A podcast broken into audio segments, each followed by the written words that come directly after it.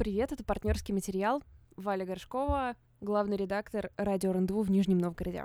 И Лида Кравченко, шеф-редактор The Village Нижний Новгород. Сегодня мы будем опять говорить о кино и о книжках. Нам до сих пор это не надоело. У меня такой запоздавший набор премьер этого года. Mm. Какие я еще успела наскрести? А у тебя, Валя, что? У меня книга, которую я недели три ношу с собой, и все никак не найду возможность про нее поговорить. Это «История дождя», которую немножко, я так понимаю, почитала и ты. Наконец-то, да, будет что-то, о чем я тоже могу поговорить. Я ее прочитала где-то, наверное, треть. Угу. И она очень милая. Очень милая. Ну, давай начнем с кино, наверное, потому что это более популярная тема. Я, я недавно делала э, в моем телеграм-канале Open Cluster, я делала список такой первые итоги года. И мне уже вот э, некоторое время кажется, что, возможно, я поспешила. Мы, да. наверное, в следующий раз с тобой, последний раз в этом году будем подводить какие-то итоги, да? Да, да, да. Мы будем напиваться и подводить итоги. Может быть, там что-то типа по пять да, мы mm, выберем да, лучше. Наверное, что-нибудь такое, да. Uh, да, и вот я хотела поговорить о uh, еще одной премьере, которую я посмотрела. Я не могу сказать, что это прямо лучший фильм, но он просто достоин всего внимания. Фильм называется «Воспитательница». Он вышел на Netflix, по-моему, в октябре, mm. где-то так. Ничего себе, но... мне даже он не вылезал там в рекламе. Вот, да, но в российском прокате он был с этой недели, вот в четверг я на него ходила, э, в главной роли Мэг Джилленхол, режиссер фильма Сара Каланджела. Она, кажется, ничего не сняла, что мы могли бы с вами смотреть. У нее есть фильм э, «Маленькие происшествия» 2014 года, но я о нем впервые слышу. Мне кажется, Понятно. что как все остальные. Ну, то есть такой тихий режиссер, можно mm-hmm. сказать, молодой. У меня, мне кажется, такая стандартная история, то, что после просмотра трейлера у меня а, абсолютно другие ожидания.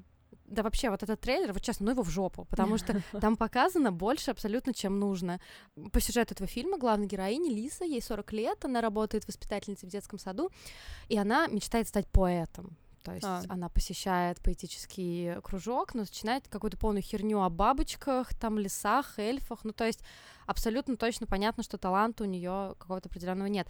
И в какой-то момент она обнаруживает, что ее ученик, ну, пятилетка буквально, э, маленький мальчик Джимми бормочет себе что-то под нос, и это оказывается какие-то гениальные стихи. Ого. Это очень круто, и она понятно, что эти стихи никому, кроме нее, вообще на самом деле не нужны. Mm-hmm. То есть она пытается поговорить с ее с его отцом, пытается поговорить с воспитательницей, еще там с кем-то.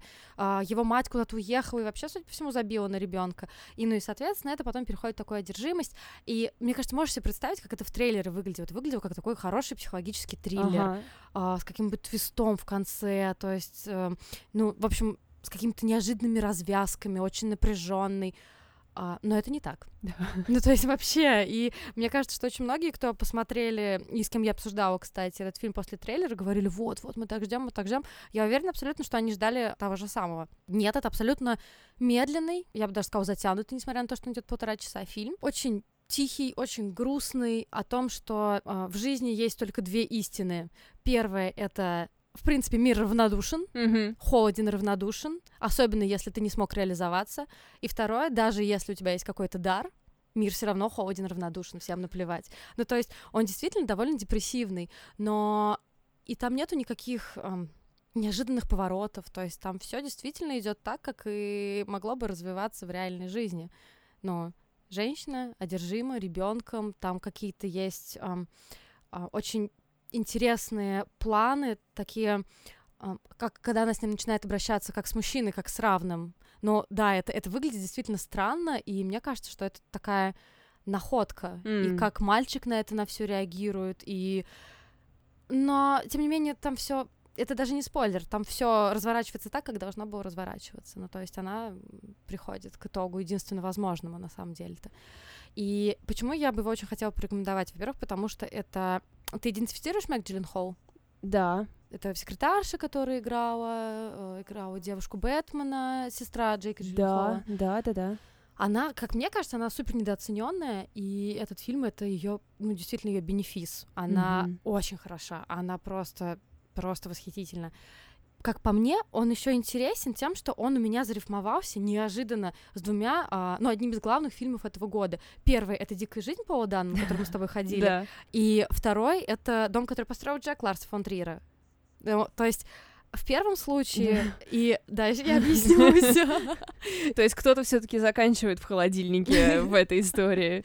Нет, нет, нет. В первом случае дикой жизни воспитательницы рифмуются, потому что дети оказываются более прости господи, мудрыми, что ли, подготовленными, подготовленными к, жизни. к жизни, да, ну то есть э, они понимают, что вот так вот может произойти, в то время как взрослые, э, ну, они просто mm-hmm. ломаются, mm-hmm. они ломаются, и у них случается какая-то какая-то внутренняя буря, которая в результате приводит их к чему-то э, действительно не очень, не очень хорошему. Mm-hmm. А во втором случае ну, казалось бы, как может рифмоваться фильм о воспитательнице в детском саду и маленьком пятилетнем э, гениальном поэте и фильм о серийном убийце? А вот очень просто, на самом деле, потому что и Ларс фон Триер, и Сара Каланджело задают, по сути, одни и те же вопросы. Что такое искусство и что дозволено делать ради искусства?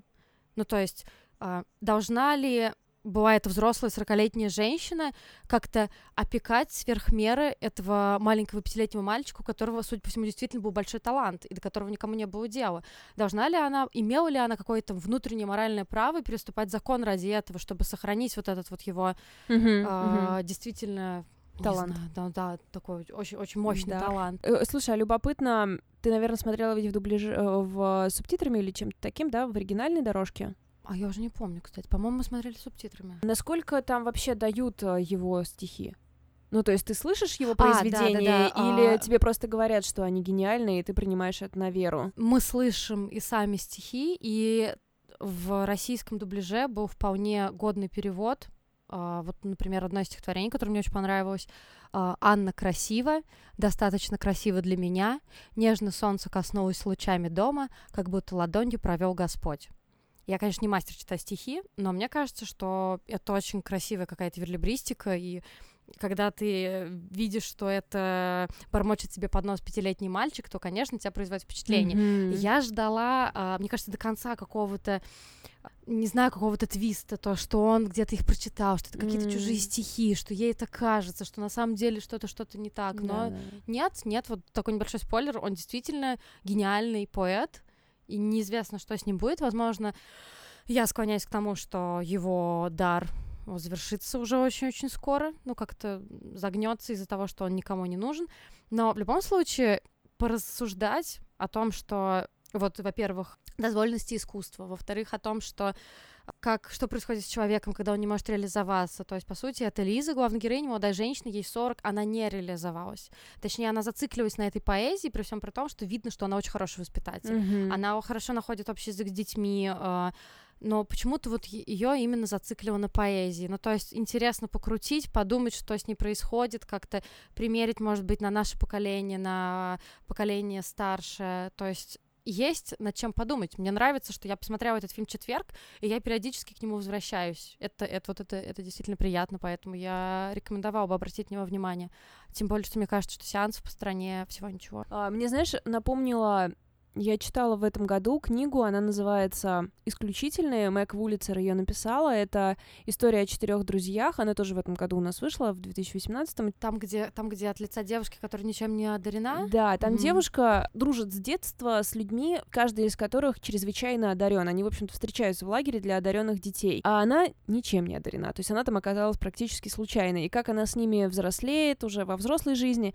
Но там был один такой сюжет, вот э, точно-точно, о чем ты говоришь. Один из этих ребят, он был гениальным э, гитаристом, писал очень хорошие песни. Mm-hmm но он никому об этом не рассказывал, у него были внутренние причины для того, чтобы это скрывать. Я не буду вам раскрывать всех особенностей, потому что это, правда, классная книжка, она не слишком глубокая, но такая, она увлекательная. В общем, если вам нравится что-то что не заставит вас э, погрузиться в пучину депрессника, то вот я бы ее рекомендовала. И, в общем, он там по своим внутренним причинам никому не говорит, что у него хорошо получается играть на гитаре и писать песни. И об этом узнает друг его матери, тоже музыкант, который этим пользуется. Он накачивает его периодически наркотиками, и когда этот парень под наркотиками, он поет ему эти песни, чувак их значит, конспектирует. Картина. Да, конспектирует, и потом записывается парень на отходниках, ничего потом не помнит о том, что происходило, он не помнит, что он исполнил эти песни, и мужик на этих песнях, в общем, раскрутился, стал звездой, ну, естественно, потом у чувака там произойдет некоторый сдвиг по фазе из-за того, что он вдруг поймет, что когда он был ребенком, его накачивали кислотой, и, в общем,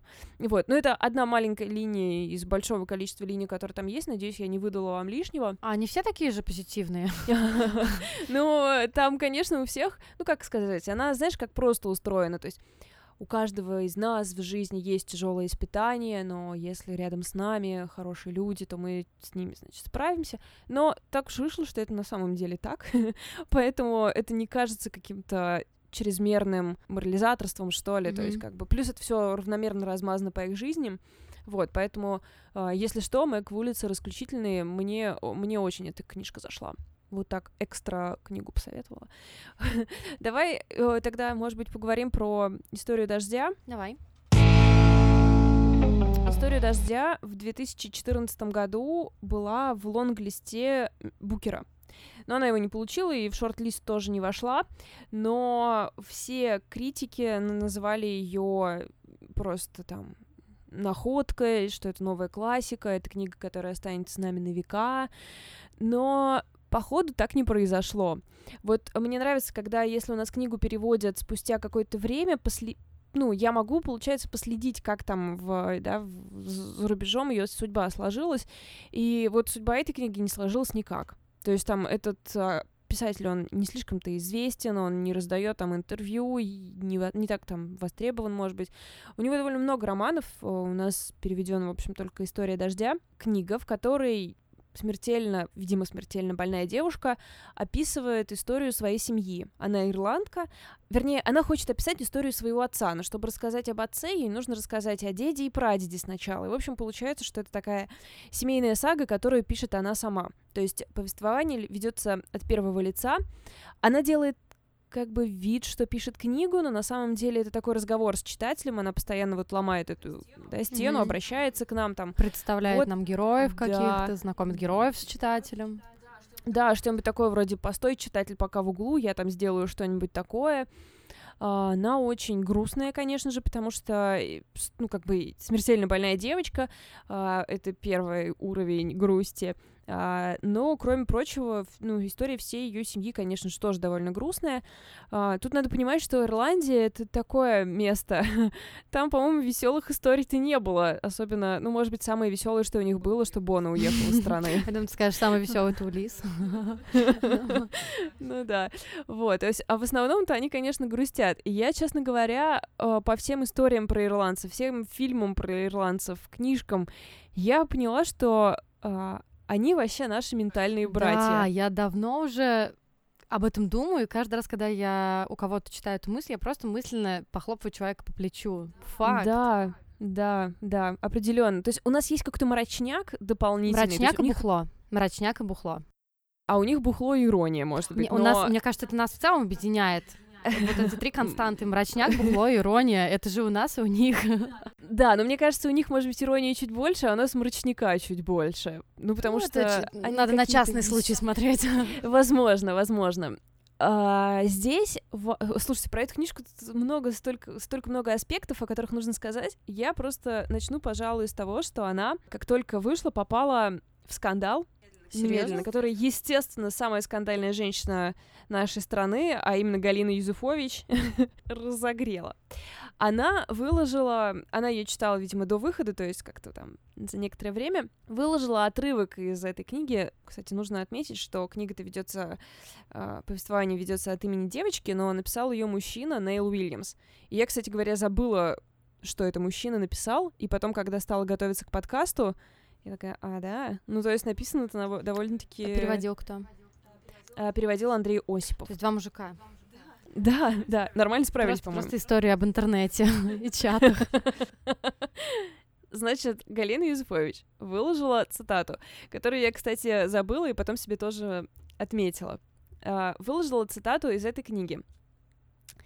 Правда в том, что мальчики могут глубже упасть в бездну любви, чем девочки, ведь мальчики больше и тяжелее, они могут упасть гораздо дальше в глубину и расшибиться. Когда же они ударятся о землю реальности, от них останется лишь ужасная лужица, и собрать ее обратно в бутылку поторопится какая-нибудь другая женщина. И после этого в комментариях начался дичайший бой на тему того, как плохо переведена эта книга. Но надо понимать, что эта книга еще не вышла, то есть все, кто спорили, а там типа 500 комментариев, они не читали эту книгу, они судили по вот этому отрывку. И что это слащаво, что ужас, какая книга, кто вообще может так писать. И я вдруг поняла, что это, это самый яркий пример того, что ты не можешь судить о книге по маленькому кусочку. Потому что, когда ты начинаешь, начинаешь читать эту книгу, я не знаю, было ли у тебя такое, ты сначала в небольшой растерянности. Ну, конечно, я думаю, господи, это что за большие буквы в каждом слове? Да, это, большие чтобы вы просто буквы. понимали, там половина слов, вот представляете сейчас мою речь, половина, половина с, с большой буквы. Ну, то есть все с большой Да. буквы. Я такая, блин, я в каком году? Да, и что-то курсивом, какие-то подачи очень странные. То есть первые какое-то количество страниц ты в большой растерянности. Я обожаю, когда книги с тобой такое делают, потому что это означает, что сейчас будет какая-то игра, и тебе вот-вот станет понятно, какие у нее правила. И эта книга написана нарочито плохо. То есть эта девочка, она не умеет писать, она не писательница, Просто и она это подчеркивается. ей, типа, Да, 14? ну, что-нибудь 14 такое, или типа да? того. Да, то есть она скачет мыслью, она не может э, усидеть на месте, у- она пускается в какие-то рассуждения.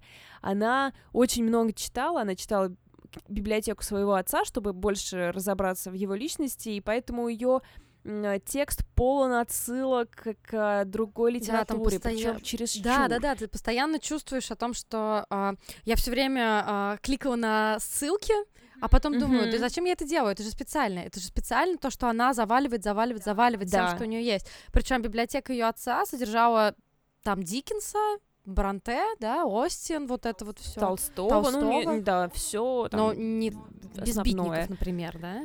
Ну да, то есть она как раз там классика. говорит, что она читала слишком много классической литературы, и это чувствуется. Вот я не знаю, было ли у тебя такое, что в какие-то моменты я забывала, что она-то живет в нашем Да, времени. и когда она а, в, в начале еще, ну там через какое-то время сказала что-то про мобильные смс, я такая, так, стоп.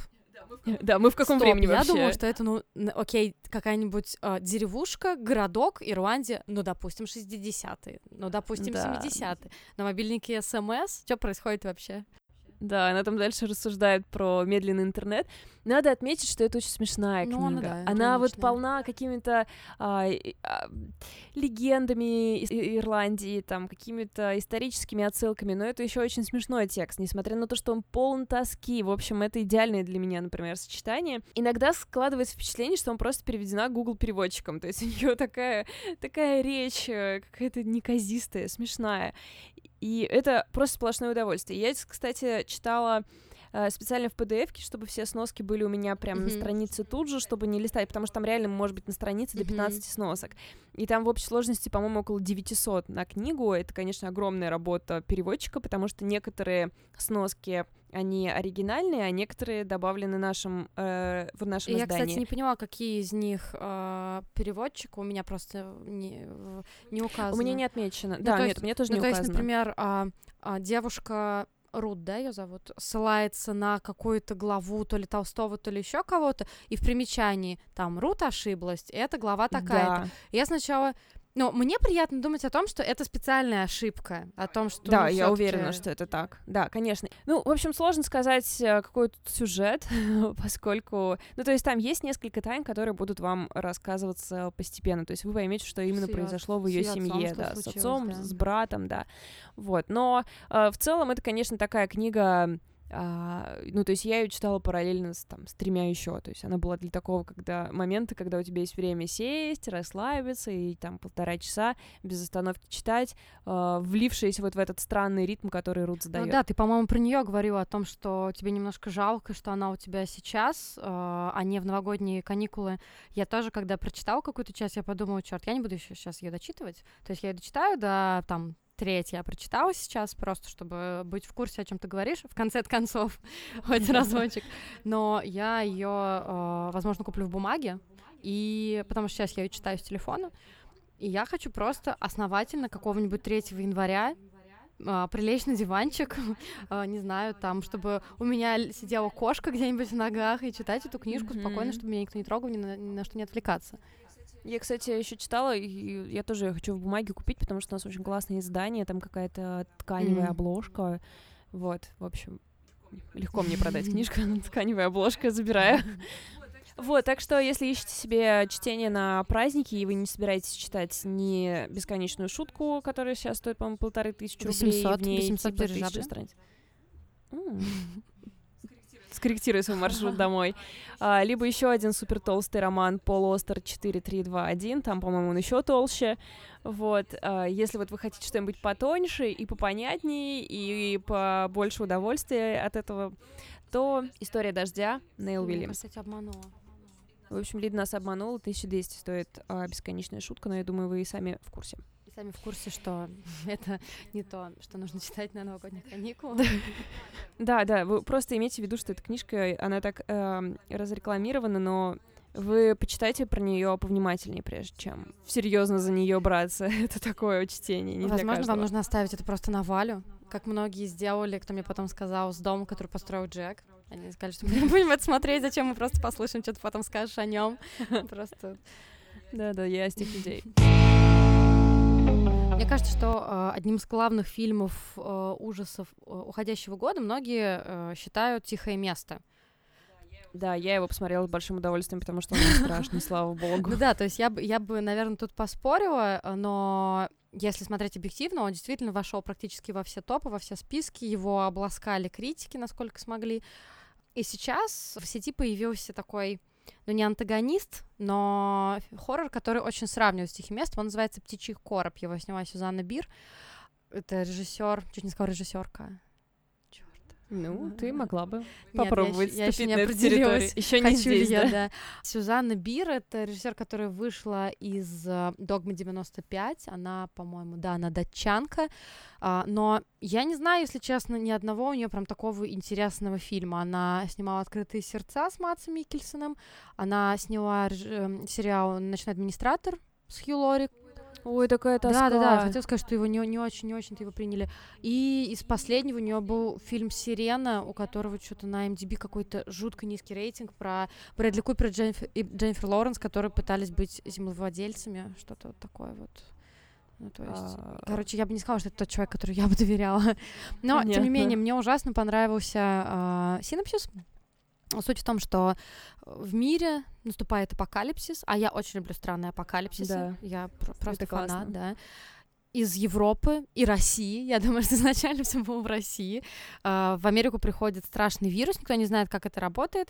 Ну а человек на улице, причем почему-то в помещении это не работает, человек что-то видит, после этого начинает старательно uh, пытаться совершить суицид, и большинству людей это удается. Ну, то есть это все происходит буквально там за какие-то сутки, там большая часть населения э, страны просто совершает суицид. И в центре этого сюжета такая вся бунтарка, художница Сандра Буллок, или Балок, как вам больше, как больше нравится? Мне Хорошо будет назвать, как тебе нравится.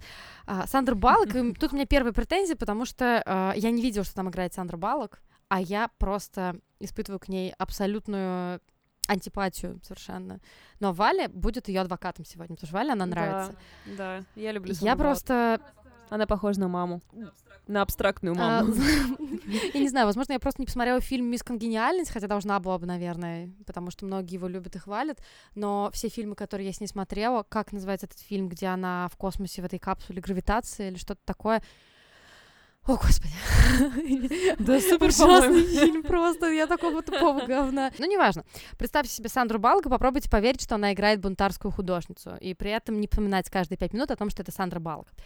Она беременна, неизвестно от кого. Ей занимается ее сестра, милашка Сара Полсон, которая, мне кажется, сейчас вообще из каждого утюга, и вы могли ее видеть, наверное, в американской истории ужаса, в, американской истории преступлений. Она очень любит, видимо, работать с Райаном Мерфи.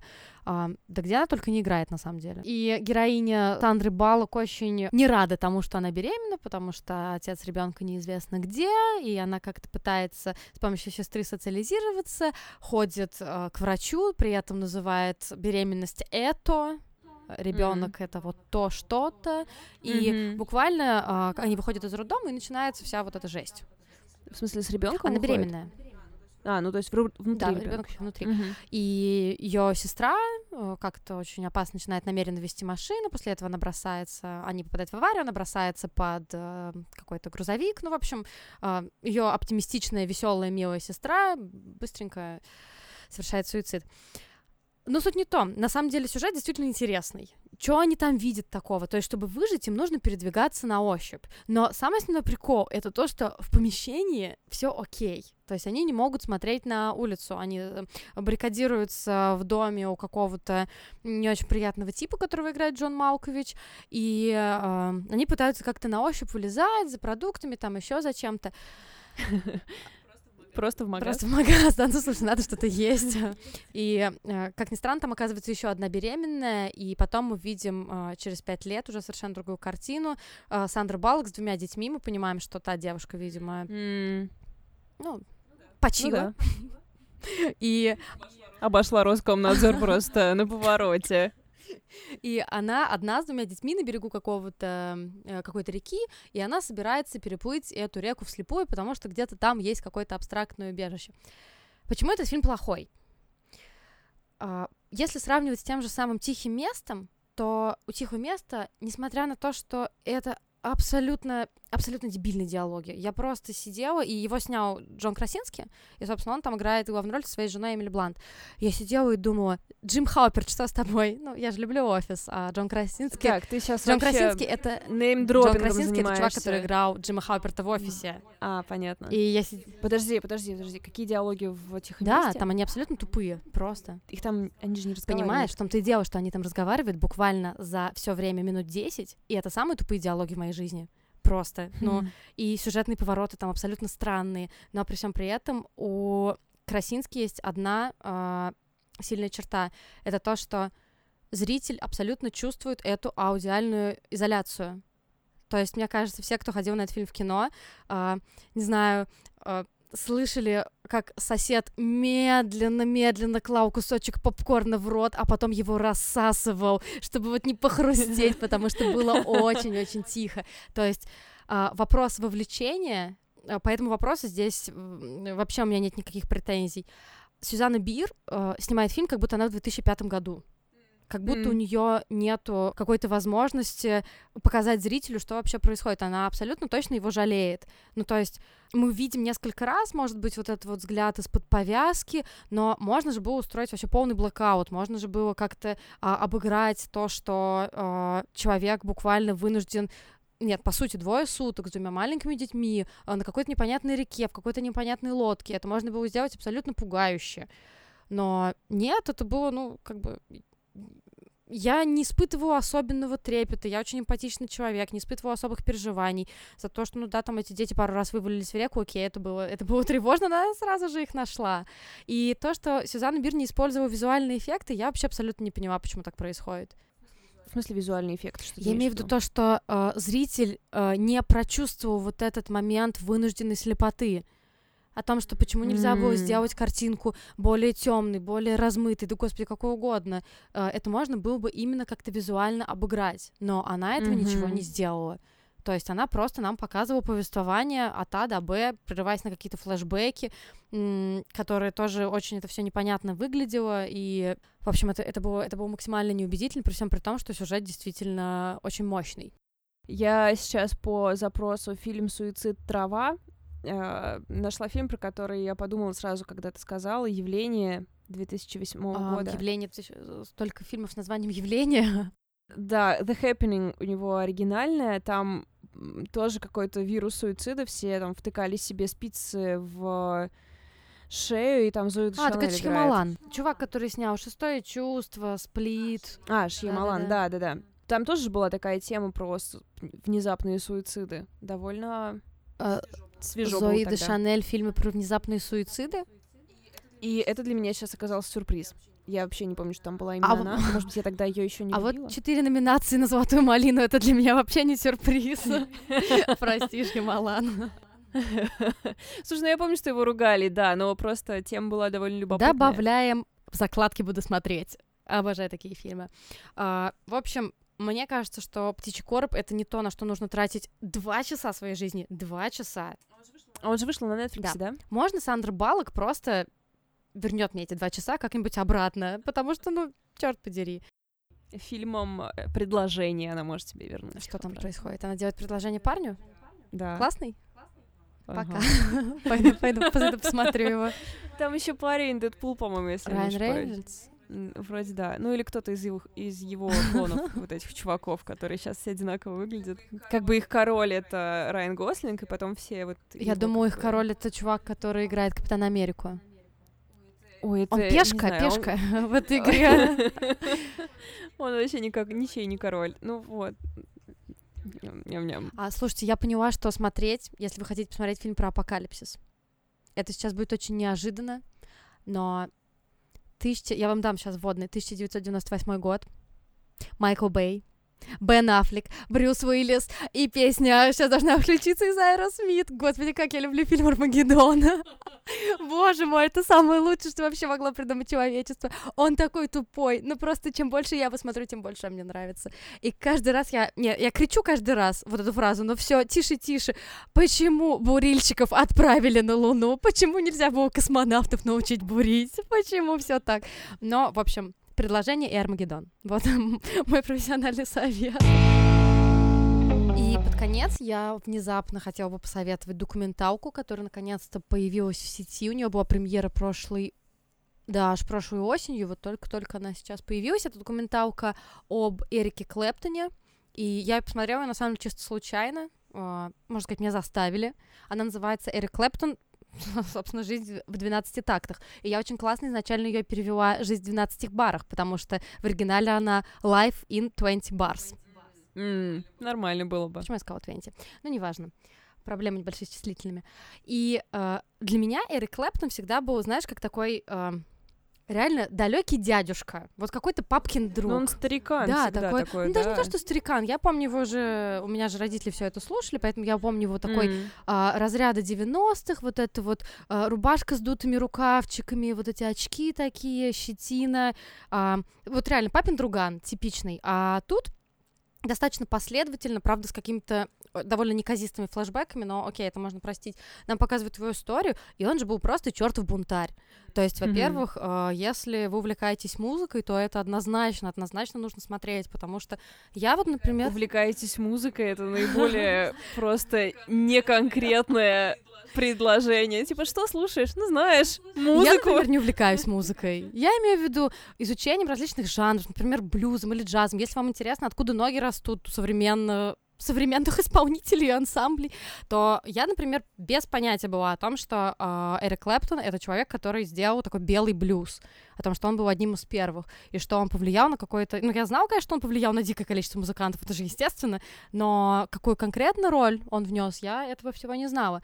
И, кроме того, я действительно была ужасно удивлена, когда я узнала, что он был таким плохишом, я просто на секундочку тоже о своем представлении об Эрике Клэптоне из-за того, что ну, я пришла работать на радио типа лет 11 назад, и э, мне было 18 лет, я вообще была не в курсе всего, и на той радиостанции, где я работала, был такой немножко, ну, такая приракованная, mm-hmm. если можно так выразиться. То есть там была попса, но было много довольно такого классного рока, какого-то старого. И там Эрика Клэптона было просто, дов... просто завались. И все время, что я работаю на радио, я прихожу со станции на станцию, меняются форматы, но везде в базе есть Эрик Клэптон, потому что, мне кажется, он записал дуэты или даже совместные альбомы примерно со 100% музыкантов, и, возможно, Джастин Бибер тоже там готовится с Эриком Клэптоном рождественскую песню записать. Он просто со всеми. И для меня поэтому у него абсолютно нет никакого лица. То есть у меня нет никакого вообще о нем представления, вот именно ты, потому что он так возможно, размазан ты права, по полю. Возможно, ты права, потому что действительно а, с кем-то я с кем-то я сегодня переписывалась, э, говорила как раз про этот фильм, и меня спрашивают, а вот а какая, какая у него группа, напомни? А я такая, так, Крим, Yardbirds, еще у него были какие-то проекты, у него же был проектов 6, наверное, не считая того, что он записывался с Битлз, записывал, с кем только не записывался вообще. Ну и сам просто реклама, ну, типа, да, да, вещи. и поэтому я просто говорю, uh, Tears in Heaven, чувак, у которого упал э, сын с 53 этажа. Вот как, как бы не было грустно, но вот этот маркер, он сразу узнается. Так вот, если у вас такая же просто каша в голове, как у меня относительно Клэптона, посмотрите эту документалку. А, я не скажу, что она как-то шибко хорошо снята, но вот честно, потому что а, там есть флешбеки в его в его подростковый возраст, и это сделано, чтобы а, такой это попытка объяснить его какие-то э, зависимости, пагубные пристрастия какими-то его психотравмами, которые произошли в детстве. О, ну это немножко читерство, конечно. А, слушай, я бы это простила, если бы это было как-то не так небрежно реализовано, потому что это прям mm. вот в лоб. Mm-hmm. Вот у него были проблемы с женщинами. 15 лет назад. Он не знал, что его мать — это на самом деле его бабушка, его мать его бросила, уехала в Канаду, когда они познакомились, ему было 9 лет, и она сказала, что я тебе не мать, и вот поэтому все у него травмы. Но это прям вот, вот на тебе по лицу ладонью вот этой вот новостью. Но это, это немножко странно. Но в целом именно как способ получения какой-то информации, потому что, ну, тут это не какое-то великое документальное кино. Ну, то есть это, это история, это... да, это история, uh-huh. это ликбез, э, который, мне кажется, ну, обязательный.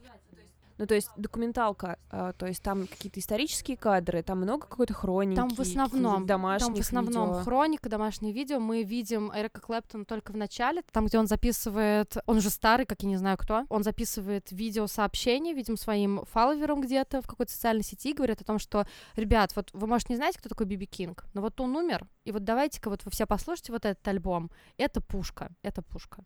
Больше мы его не видим, мы слышим только его голос, как мы слышим голоса всех остальных, и в основном там действительно только хроника. А, мне, э, я писала вот у себя в Open Cluster о том, что у меня был очень большой соблазн сравнить с еще одним документальным фильмом э, о 60-х, об Англии в 60-е, который вышел в этом году у нас в прокате, э, называется My Generation, э, там, где Майкл Кейн такой весь, ну, знаете, приятный пенсионер, такой, ну да, я покуривал травку, вот что-то такое, но, по сути, тоже и там, и там портрет эпохи, да, но в My Generation там столько кокетства, там какое-то морализаторство о том, что вот, вот я вот покурил один раз травку, а вот потом посмотрите, что вот с этим и этим и этим случилось. Клэптон так не делает. А, он а, рассказывает, я там столько-то лет сидел на героине. Вот я сидел потому-то, потому-то. Это была розовая вата. И мне было отлично. А потом я заменил одну зависимость другой, и я бухал как тварь. Очень-очень-очень долго. И он говорил о том, что я не совершил суицид только потому, что мертвый я не мог бы пить. Ну, то есть это, это какое-то, это что-то очень честное. А... То есть это интервью, которое он специально да. для этого дал? Да. А, то есть они все-таки с ним да, поговорили, они, с ним поговорили, они просто его не да. сняли на видео? Понятно. Ну, нет, там, конечно, есть очень многие его старые какие-то интервью. Ну, там, э, знаешь, там показывают тебе всегда, что происходит. То есть по, ага. по заветам всем, которым, которым надо, там показывают, что говорит вот то-то, это интервью тому-то, ты все это понимаешь.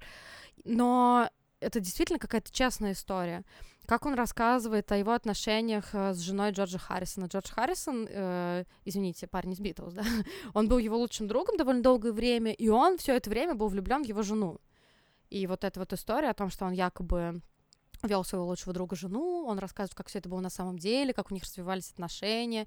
И мне показалось, что если там было лукавство, оно было минимально что со мной просто сели и честно поговорили. У меня не было ощущения, как во время просмотра My Generation, что просто я такой ребенок, которому разрешили две минуты посидеть со взрослыми за столом, за общим, так, ну ладно, давай-ка я тебе расскажу эту байку. Нет, это был разговор наравне. И, ну, конечно, мне хотелось бы теперь, чтобы все посмотрели этот фильм и чтобы Клэптон перестал действительно его образ перестал быть таким размазанным. Но, возможно, это объясняется э, тем, что, наверное, он бы сам хотел, чтобы так было. Он же тот еще сыч, он супер закрытый, он супер замкнутый, он всегда избегал этой популярности, которая у него была. Я думаю, что если бы он хотел, чтобы у него был такой вот бренд, узнаваемость и все прочее, он бы, наверное, этого достиг. А так минимально он снизил эту планку. Ну а так, конечно, он же легенда и суперзвезда. Anyway, даже если э, вам вы далеки да, от музыки 60-х, от блюза, от этого всего, э, это в любом случае супер захватывающая история. У него очень странная, очень грустная жизнь. То есть и вот этот эпизод с э, его матерью, и эпизод с его ребенком, если кто-то не знает, у него был роман с итальянской моделью совсем молодой, и они, по-моему, жили раздельно, у них был общий ребенок, и он хотел приехать за ним, э, чтобы вместе позавтракать, и он узнает, что э, его четырехлетний сын выпал с 50, 53 этажа, просто чудовищная вообще, чудовищная трагедия. И после этого он записал вот эту, наверное, самую известную песню Tears on Heaven, которая взяла просто все возможные Грэмми, все возможные награды, и, наверное, сейчас остается его визитной карточкой. Ну и подытоживая, я, наверное, скажу о том, что это в первую очередь фильм о том, что о том, что его конкретно спасало все это время. Это его фильм, э, это, это фильм о его э, любви к музыке, о том, чем музыка является в его жизни. Как бы это сейчас пафосно не звучало, но он реально раскладывает это по полкам. Это не просто пустые слова. Он показывает о том каждый раз, из раза в раз, что она для него делала и из какого э, дерьма она его вытаскивала. Классно, спасибо. Никто все равно не дослушивает до конца, поэтому... Блин, а может сделать какой-нибудь тест? Короче, если вы дослушали до конца, вы можете написать нам в Телеграме или в любых соцсетях, а мы подарим вам новогодний подарочек. И какой это Не знаю, я еще не придумала, я только что это У меня ничего нет. Ну, Я не знаю, я что-нибудь куплю. Ребят, я люблю дарить подарки. Да, вот, вот пока. Пока. Да что ж такое-то? Все, пока, пока, пока, пока, пока. Пока-пока.